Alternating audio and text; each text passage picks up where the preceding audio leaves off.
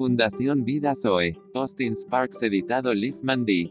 El Candelero de Oro. Parte 2. Hizo asimismo el candelero de oro puro, labrado a martillo, su pie, su caña, sus copas, sus manzanas y sus flores eran de lo mismo.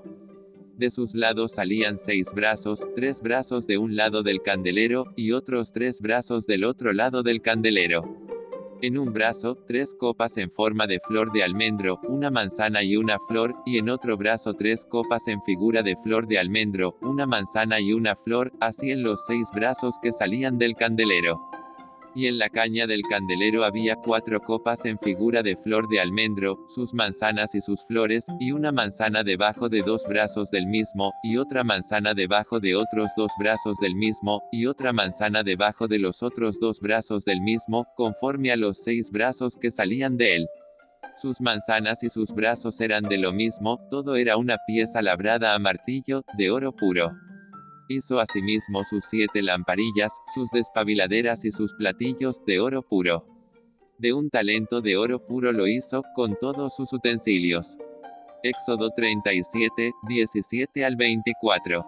Revisemos el candelero y su significado el cual es rico y profundo. Primero, es todo de oro puro. Es absolutamente según Dios es por naturaleza divina, la cual es espíritu. El instrumento es hecho de bronce a martillo totalmente. En tipología es de acuerdo a la justicia de Dios. Pedro manifiesta, que a través de su instrumento Cristo Jesús, nos ha dado preciosas y grandísimas promesas. Para que por ellas llegaseis a ser participantes de la naturaleza divina, habiendo huido de la corrupción que hay en el mundo.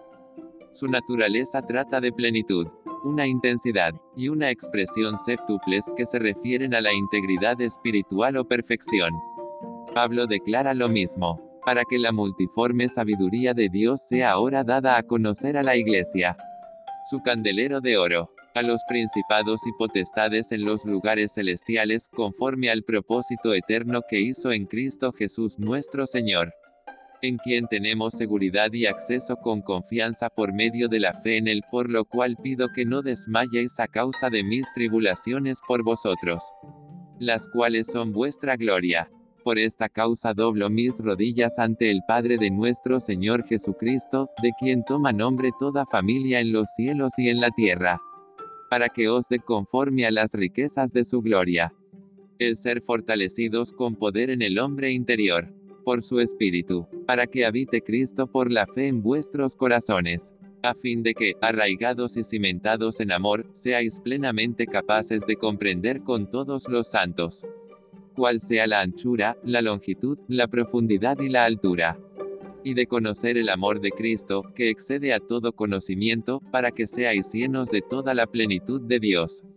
Así que, el candelero universal la iglesia está sujeta a Cristo, y así como Cristo la amó, y se entregó a sí mismo por ella, para santificarla, habiéndola purificado por el lavamiento del agua por la palabra, a fin de presentársela a sí mismo, una iglesia gloriosa, que no tuviese mancha ni arruga ni cosa semejante, sino que fuese santa y sin mancha y a aquel que es poderoso para hacer todas las cosas y en todos, mucho más abundantemente de lo que pedimos o entendemos, según el poder que actúa en nosotros. Su cuerpo. Solo hay uno que está completamente de acuerdo con la mente y el corazón de Dios, y este es Jesús el Cristo. Que está sentado a la diestra de Dios trabaja por el Espíritu Santo forjando la vida de Dios en los creyentes. La palabra clave del candelero es hecha a martillo, es de lo mismo en todas las partes igual a pureza, perfección, lealtad, integridad o naturaleza divina. Juan confirma lo mismo. A las siete iglesias que están en Asia, gracia y paz a vosotros, del que es y que era y que ha de venir, y de los siete espíritus que están delante de su trono. El que tiene oído, oiga lo que el Espíritu dice a las iglesias. Gloria, gloria y más gloria.